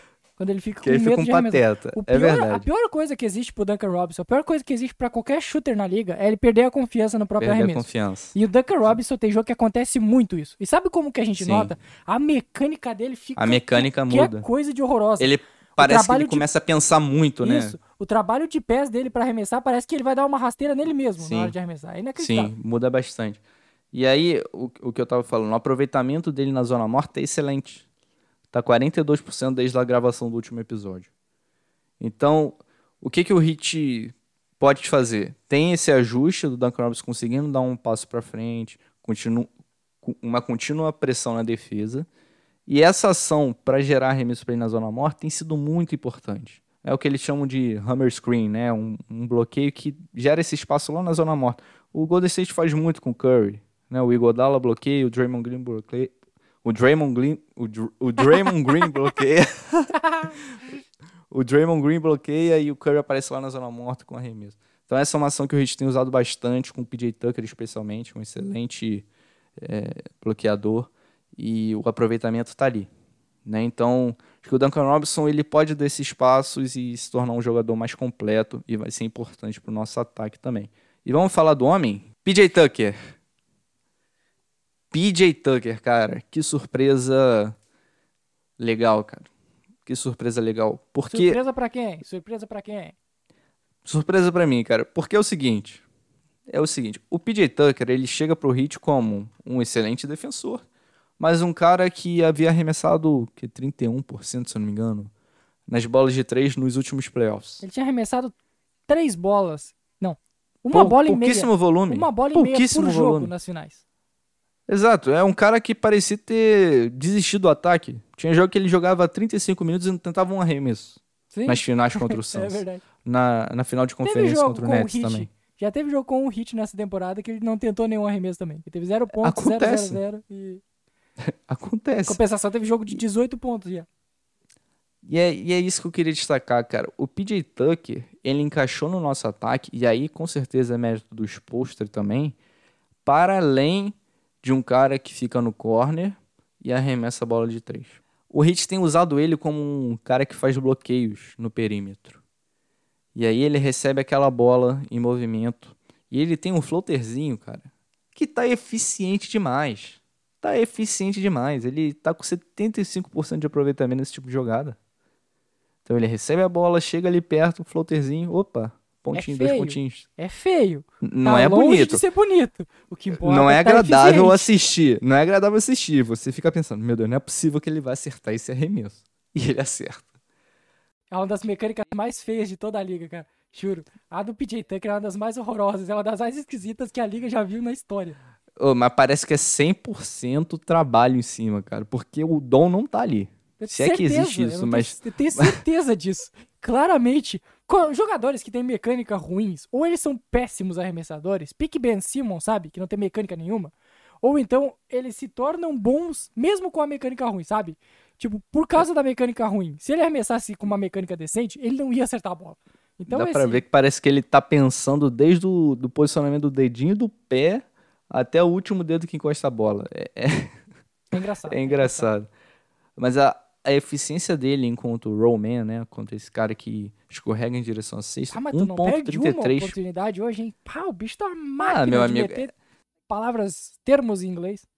Acaba sendo uma parada que o termo em inglês tá intrínseco, né, cara? Não, pra vocês que não, não acompanham o Igor Screw com mais regularidade, o homem tá uma. tá destruindo no- nos conhecimentos agora. O bicho tá pesquisando assim. O pai tá estudando têm- game. Ah, o, o cara tá estudando assim no nível absurdo. Então valorizem o arroba portal Miami Heat. Já eu, né? É, citação. Obrigado, obrigado. E a eficiência tá muito boa nesse tipo de jogada. 1.33 pontos por posse. Assim, só tem 15% dos jogadores da NBA que são melhores. Então, é, assim, é um nível de produção surpreendente e que tem sido muito positivo, né? É uma alternativa a mais no nosso ataque. E o aproveitamento no- nos arremessos da zona morta, Léo, que você falou, quanto é que tá? Não tenho a menor ideia. É, eu te falo. 15 de 31. 15 de 31. Basicamente Dá 50%. 50%, é. A 48%, mais ou menos. Então aqueles 31, 32% dos playoffs, ao menos desde a última vez que a gente gravou, tá com volume excelente. maior, com volume muito maior. É, volume aí de. Tem tentado, se eu não me engano, duas bolas de. duas e meia, né? Bolas de três por jogo. Mas às média. vezes ele, mesmo que sejam baixos a, a quantidade de, de tentativas, muitas vezes ele vira o desafogo do hit, sabe? Quando não tá Sim. caindo nada, manda a bola pro PJ Tucker lá A na, bola chega corner, lá. Chega lá, ele vai Ou- matar aquela bolinha. Ou faz essa jogadinha onde ele sai como rollman. Sim. né? Então é uma alternativa mais pro nosso ataque. E é isso que eu falo, cara. O PJ Tucker chuta duas bolas e meia de três por jogo. Se o Ben Adebayo tivesse esse volume, já abriria um A campo mecânica de... é melhor, te garanto. Então, cara, É chato falar isso porque parece que a gente tá falando há duas temporadas e isso nunca acontece. Mas, porra, essa direção do desenvolvimento, para além desses mid-range que não caem, não seria melhor? É, Mas tá vo- bom, vamos deixar isso pro ó. dia que acontecer, né? Edrice, Edrice, Edrice, meu mano Edrice. Vamos arriscar, velho. Não custa tentar, já diria o Ô, profeta. Spolstra, vamos, vamos liberar aí os pô, Spolstra. Libera o Vamos guri, pensar com carinho, Vamos, vamos vamos. liberar o nosso jovem, deixa o jovem ser feliz. E agora outro ponto, Igor. Enquanto tu traz essas estatísticas, esses termos em inglês maravilhoso, Roman. tu sabia que o nome do PJ Tucker é Anthony Leon? Eu fiquei abismado agora. Anthony, Le... Anthony Leon Tucker. De onde saiu o PJ? Não quero entender, mas é um bom, uma boa informação aleatória para os senhores que estão escutando, senhores e senhoras que estão escutando este podcast. Tá, e você não vai trazer informação de onde veio o PJ? Posso pesquisar, posso pesquisar. Me dê, me Por dê favor, cinco Léo. minutos, me dê cinco Por minutos. favor, pode Léo. Dar, pode dar sequência. Agora eu fiquei pesquisar. curioso pra caramba. Fiquei curioso pra caramba. Da onde vem o PJ? Why PJ Tucker is PJ. called PJ? ai, ai, vamos descobrir aqui.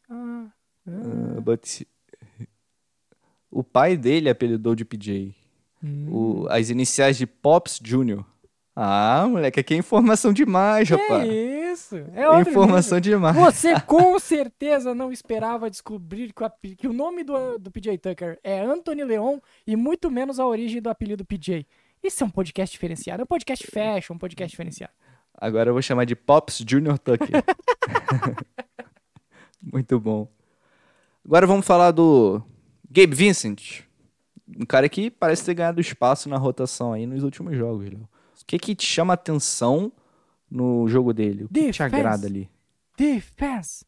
Defesa? Defense! Ah, o, o- joga- jogadores que. Eu, eu, eu, eu sou fã de jogadores que ah, não, não se preocupam com o seu corpo ao jogar basquete. E no sentido não de não se preocupar de engordar, de não, não ser bom fisicamente. Não. De expor o seu corpo a situações excêntricas durante o jogo. Como, por exemplo, a levar uma bela de uma sacada do, Boa.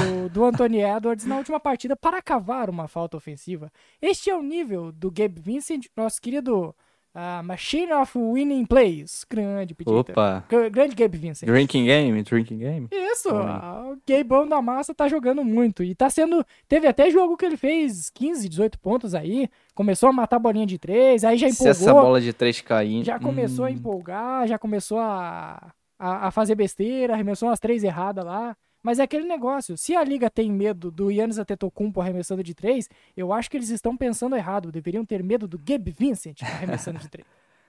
O, o arremesso do Gabe Vincent parece que sempre vai cair, mas nunca cai. Sempre que sai da mão dele, eu penso, opa, tá lá dentro. E é nunca cai. contrário do PJ Tucker, a mecânica dele é linda.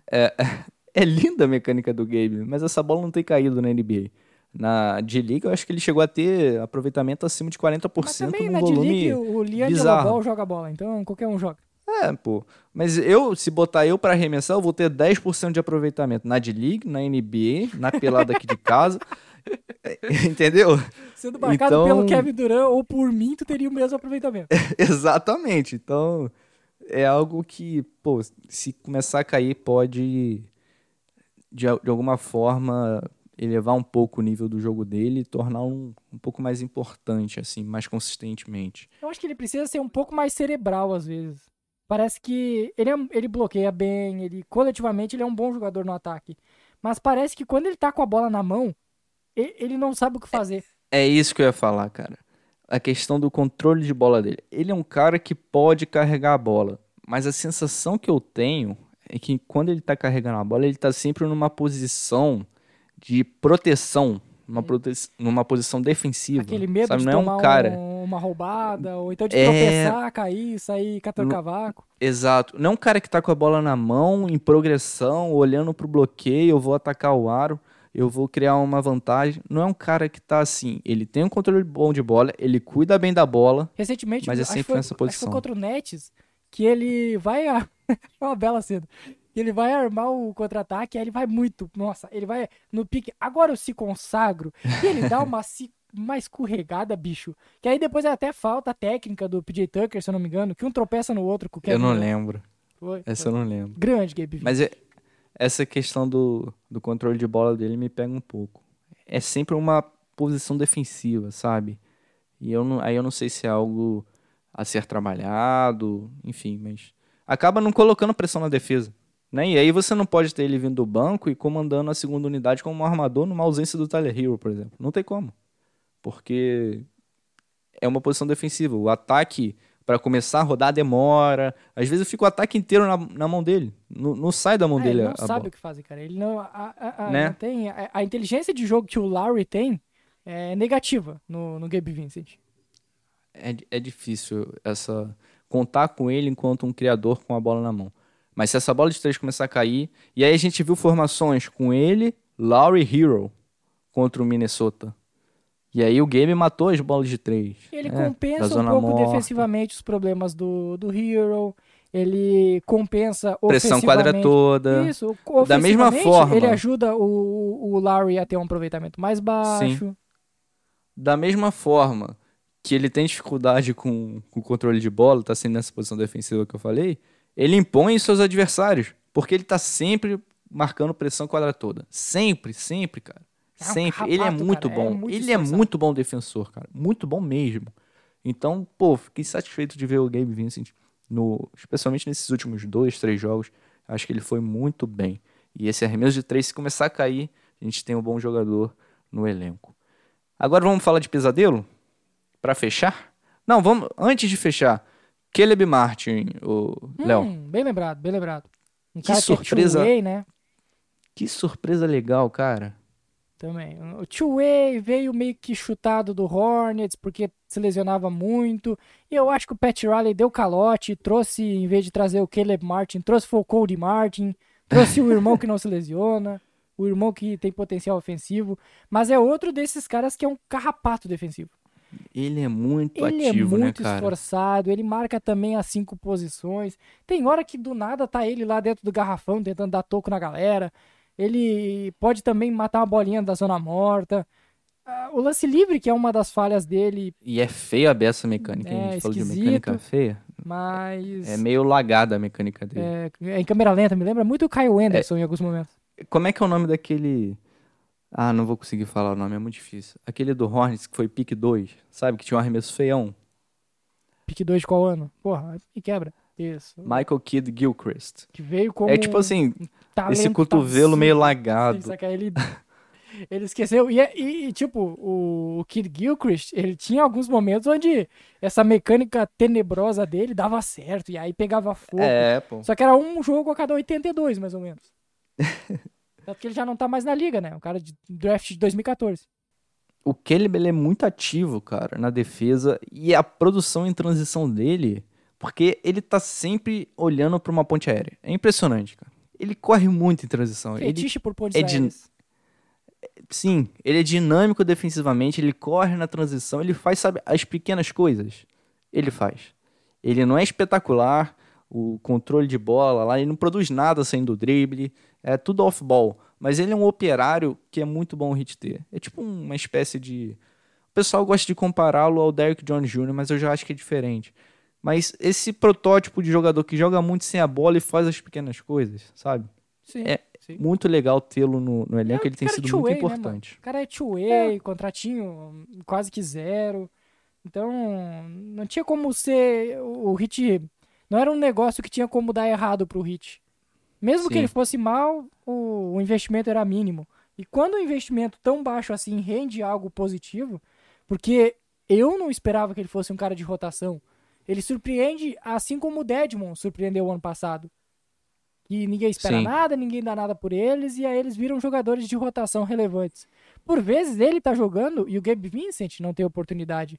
O Okpala não tem oportunidade. O Yut Seven, que criou hype em cima dele, não tem oportunidade. Então, demonstra que ele é um cara que tá mais pronto pra jogar na NBA nesse momento. Sim. E aí a impressão que fica é: bom, quem devia estar como two-way é o Yurt Seven. Exatamente. O Caleb deveria ter um contrato normal. Mas coisas de off-season. É, Você falou bem do, do KZ, cara. Eu tinha destacado ele aqui. Não vamos perder muito tempo com o KZ Okpala. Graças a Deus. Mas antes de chegarmos no pesadelo, já vamos se aproximar um pouquinho do pesadelo, falando do KZ. É bom que o podcast nem tem uma hora e meia já, mais ou menos. Bora lá. Ele nem tem. E ninguém liga também. Fica três dias ouvindo aí. Faz três viagens no busão. É, tem um mês, tu vai ter um mês pra assistir mesmo. Um mês pra ouvir. é.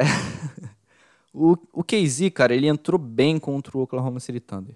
Entrou bem, não muito bem. Ele entrou É era bem. tipo de league, né, mano? É tipo de league. O OKC também é, É, é um bando de, talvez- cre... de, de guri de 12 anos lá aí. Talvez tenha esse detalhe aí que você, você trouxe muito bem. Mas o, por que, que eu destaquei esse jogo? Lá, o Ben Adebayo, se eu não me engano, não jogou. Né, com essa questão do joelho que a gente falou lá no começo. E aí ele entrou como pivô, porque o Yort Seven entrou, não, não foi bem e tal, e depois o Casey entrou.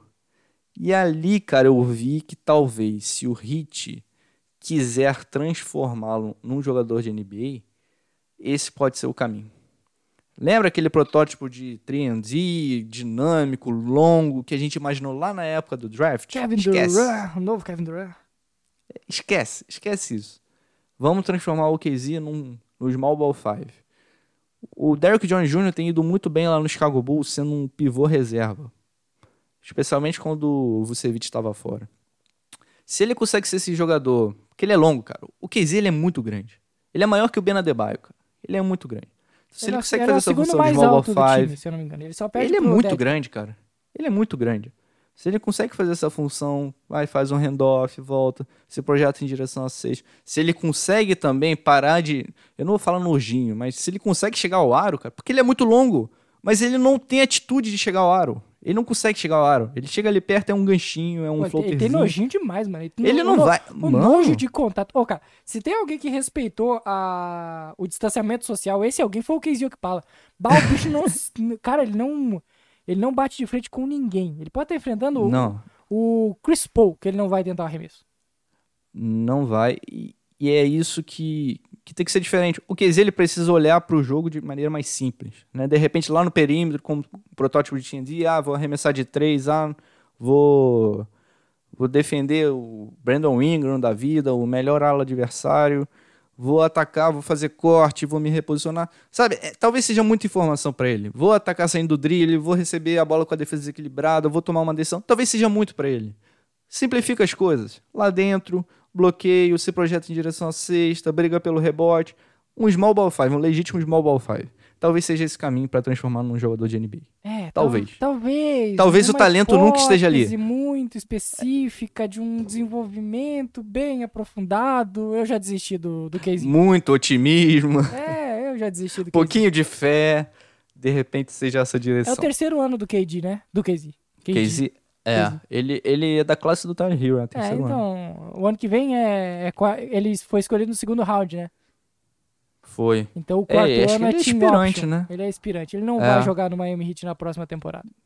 Certamente. Nem sabemos se vai terminar a temporada no Heat. Não, mas ninguém quer Mas- trocar. Tu acha que alguém aceita o que Pala como peça de troca? Porra. Ah, não, talvez assim, por uma pique de segunda rodada, que o Heat só deve ter uma nos próximos. Sim, pique Cinco, protegida top 55. É isso que É. vão pagar por ele. É, então. Não sei. Mas fica essa observação. O talvez o Udonis único ponto Haslem positivo. vale mais que o KZ que Pala. Vamos falar de pesadelo agora. O legítimo pesadelo. Clutch time, meu amigo. O que, que tem acontecido, cara? A gente simplesmente não consegue fechar jogos e não é de hoje. Não dá nem pra dizer que é dessa temporada. O que tá acontecendo? É um ataque muito unilateral no clutch time. Porque, como eu disse, lembra que eu falei, há uma hora atrás mais ou menos, que o Duncan Robinson quase não joga no clutch time? Lembra? Sim. Então, quem é a principal arma ofensiva do, da bola de três do Hit? O Duncan Robinson. Fica ahn, exclusivo o ataque de três pro Tyler Hero. E aí é fácil de marcar. Então tu tem o Jimmy Butler tentando atacar a cesta, o Adebayo atacando a cesta, o PJ Tucker na, na zona morta e o Kyle Lowry tentando amar o jogo. É um ataque muito unilateral. Mas muito unilateral. E aí é fácil de marcar.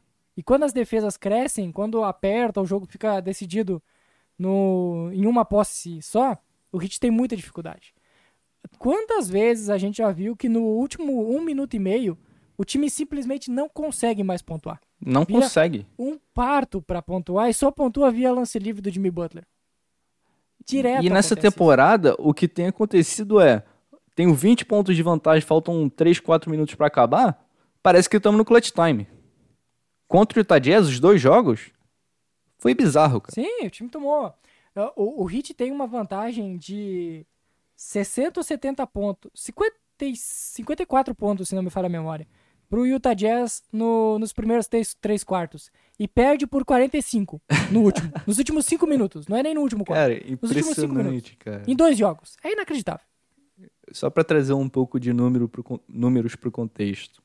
O nosso rating ofensivo, 71.4. Caralho, O nosso rating defensivo, 110.7 no clutch Deus time. do céu. O net rating, menos 39.5. Meu Deus do céu. A única equipe coisa pior é o. Pelicans. Só o Pelicans é pior que a gente no clutch time. Caralho, mano. E você falou desse ataque que fica estagnado, unilateral. É um problema que o Heat tem sofrido no clutch time desde a temporada 19 e 20. Para não olhar mais para trás, mas com a base desse elenco, digamos assim. Desde 19 e 20. Na bolha, foi uma maravilha. Não sei como, não sei explicar. E era o Dragic. Butler. Dragic Butler. Dragic É, Butler. possivelmente. O Dragic atacando o aro, não sei, mas deu muito certo na bolha. Mas se apagarmos a bolha da memória, esse ataque é ruim há três temporadas no Clutch Time. Três temporadas, é bizarro. E aí o que acontece, Léo? Tem uma situação que é complicada. Você falou, ah, acaba só produzindo com, com o lance livre do Jimmy Butler.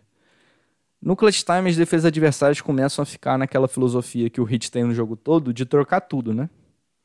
E aí jogadas de bloqueio tornam-se menos efetivas, porque a defesa está sempre negando essa possível vantagem. E aí você vai precisar do quê? Do cara para matar a bola num contra um. E o Heat tem esse cara. Só o gente o Benadebaio com aproveitamento horrível na minha quadra. É só o Na Hero. minha quadra não, no mid-range, nessas Hero. criações próprias. Que, eu, a- que a gente olha assim e pensa, Na- "Bah, o Hero, esse exata, cara isso que eu vai fazer falar. isso. Isso que eu ia falar. O Hero, ele é excelente quando precisa dar um arremesso no clutch time. O problema é que o Hero, ele não é um criador em um contra um. Ele não é. Ele tem dificuldade para criar separação. Muito por causa do, do controle de bola dele, que não é aquele controle disruptivo, é objetivo, eficiente, mas não é um Kyrie Irving, por exemplo, que balança o adversário todo e arremessa contestado. Não é esse tipo de jogador, o Tyler Hero e ele não tem envergadura para arremessar por cima com consistência. É, é- é algo difícil para ele. E aí nessas jogadas de um contra um, o Tyler Hero acaba não sendo tão eficiente. Não, não- acaba não funcionando também. Eu tenho os números aqui. A produção de pontos por posse dele em situações de isolation, né, que é um contra um, é 0.55. Um a cada dois. 0.55. Um a cada dois. Dos jogadores... Oi?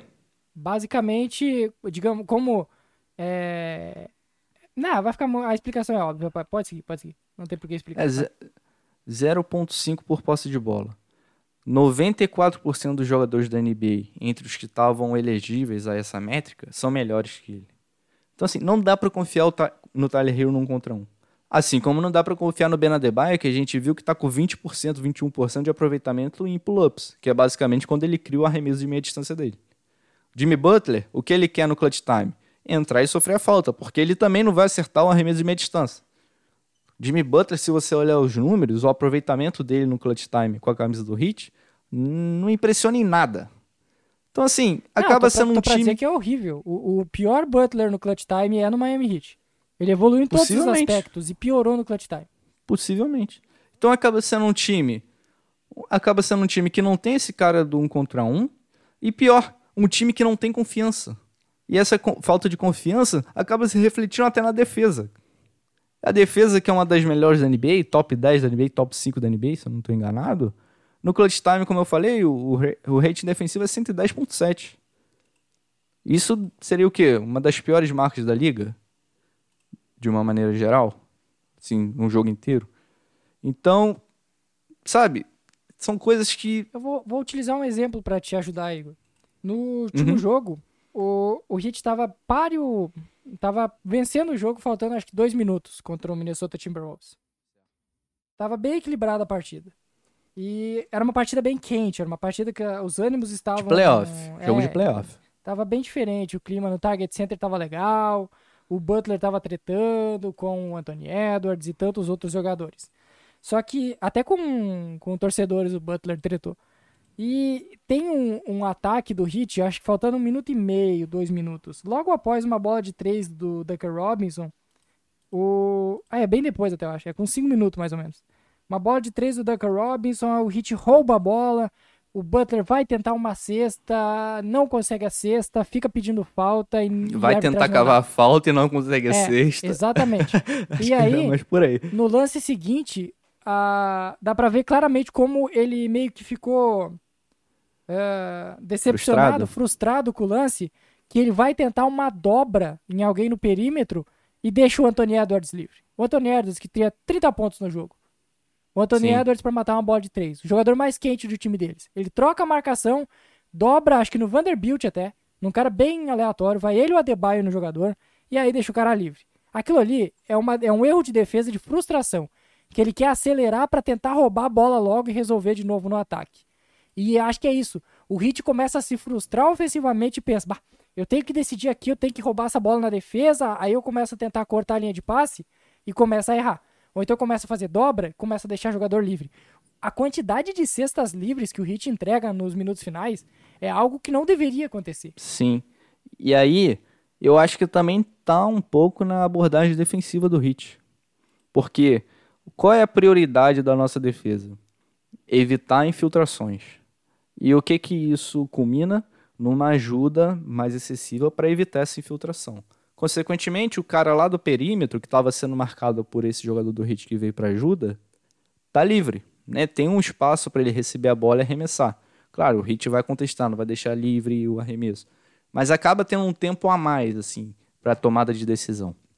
E no clutch time, cara, o que a gente tomou de bola de três contra o Washington Wizards foi uma. Assim, foi bizarro, mano. Cadwell Pope acertou a bola de três, sabe? Então, de repente, essa nossa abordagem defensiva no clutch time, ela deu uma oportunidade de um arremesso que seja o melhor possível. Simplesmente porque no clutch time o Hit não consegue produzir nada do outro o lado. cara livre na zona morta. O, Inter, o É. Heat adora, adora entregar essa bola. Pô, tudo que É, é um dos times isso. que mais, um dos times que mais cede ao adversário a bola na zona morta. Isso aí é tem um número aqui se precisar.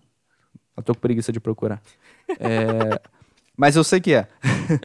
Eu confio, confia em mim, confia em mim. Confia, confia. Confia no pai, confia O no pai. aproveitamento dos adversários no clutch time. Peguei até um número aqui. Nas bolas de três contra o Hit é 38%. Isso é muito alto, cara.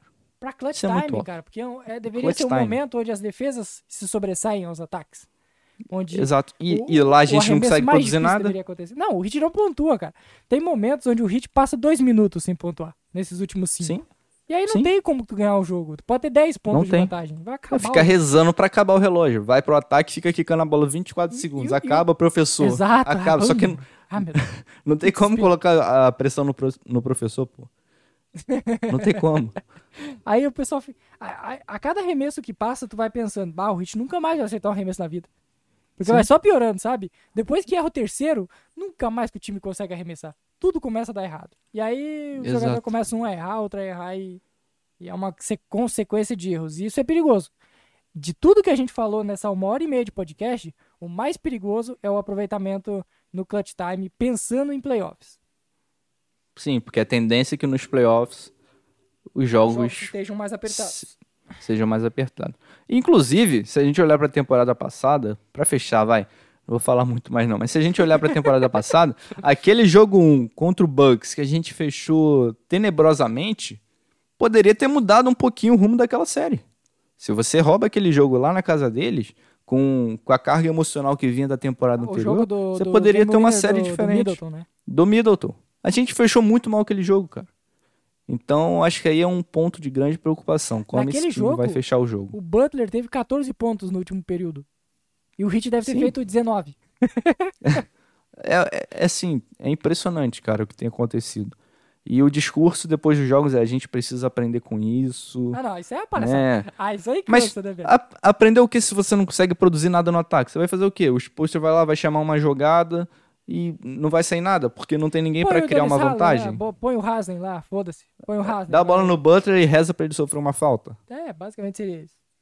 Então, talvez aí seja um problema que também tá na construção do elenco.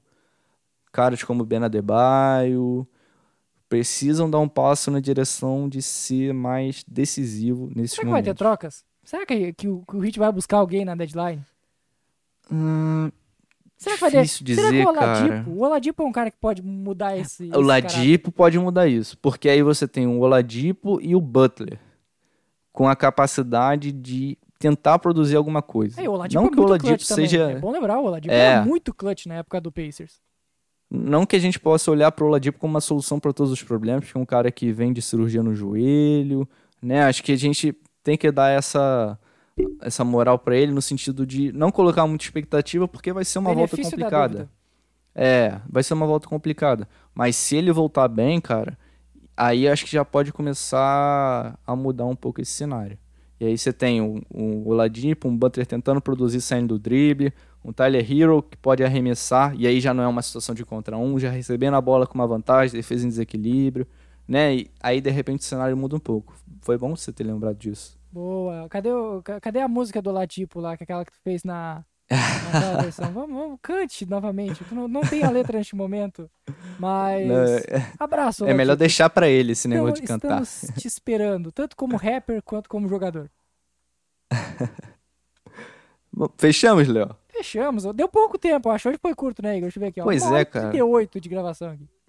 Uma hora e 38. Então, esperamos que vocês tenham gostado dessa uma hora e meia e uns minutinhos a mais falando sobre o Miami Heat. né? Acho que fizemos uma, um bom review dos primeiros 15, 16 jogos. Não, já foram 19 jogos. 19 Os jogos. primeiros 19 jogos do Heat na temporada. Não tem hit hoje, Então, né? Hit volta amanhã só.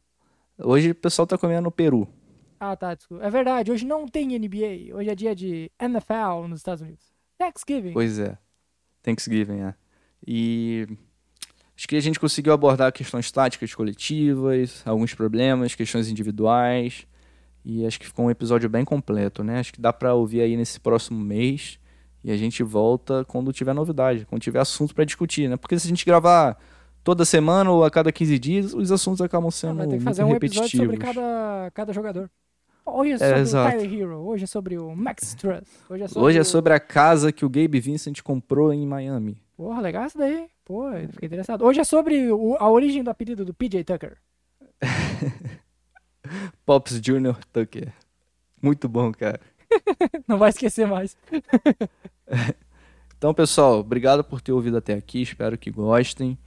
Qualquer coisa, deixa um feedback lá no arroba portal no arroba na tabela podcast. Como sempre, escutem o Na Tabela Podcast se você está em busca aí de um podcast sobre NBA. Para além do Miami Heat, eu e o Léo, a gente também tá lá. Isso, eu, o Igor e mais o Natan do arroba Underline Break NBA. Siga ele também lá. Já tô fazendo mexer pro Exatamente. Natan de graça aí. Abraço, Natan. Então ele tem que ouvir uma hora e meia desse podcast para É o mínimo. pra receber. É o Não mínimo. pode pular, né? É que nem o Lucas. O E- mínimo que eu espero do Lucas é que ele escute esse podcast inteiro. Exatamente. E coitado do editor, né? Mas tá bom. Ah, tu que lute, Igor. E- Tu que lute. Eu que lute. Eu falei pra caramba, eu que lute A também. culpa é tua. E é isso, pessoal. Espero que tenham gostado. Até a próxima. Valeu. Esse foi mais um episódio do Isso é Miami Heat.